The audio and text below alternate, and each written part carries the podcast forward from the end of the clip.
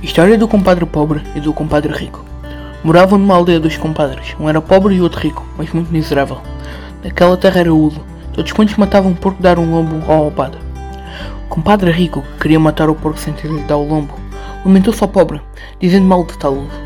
Este deu-lhe de conselho que matasse o porco e o pendurasse no quintal, recolhendo-o de madrugada, para depois dizer que lhe o tinham roubado.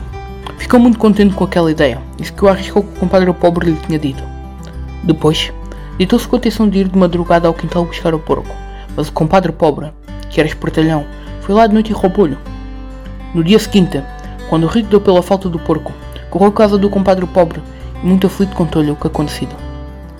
Este, fazendo-se entendido, dizia-lhe: Assim, compadre, bravo, muito bem, muito bem.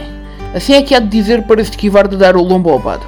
O rico cada vez teimava mais ser certo terem roubado o porco, e o pobre cada vez se ria mais. Até que aquele saiu desesperado, porque o não entendiam.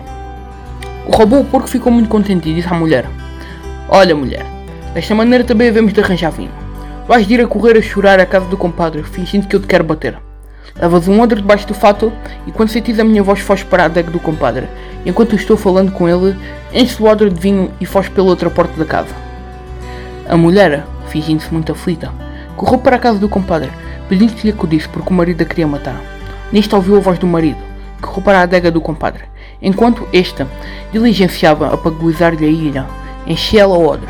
Tinha esquecido, porém, um cordão, para o atar, mas sendo uma ideia gritou para o marido, Ah, goela de odre sem galho! O marido, que entendeu, respondeu-lhe, Ah, grande atrevida, que se eu vou lá abaixo com a fita do cabelo te hei de afogar. Ela apenas isto ouviu, desatou logo o cabelo, atou com a fita da boca o odre e fugiu com ele para casa. Desta maneira tiveram porco e vinho sem lhes custar nada e enganaram o avareiro do compadre.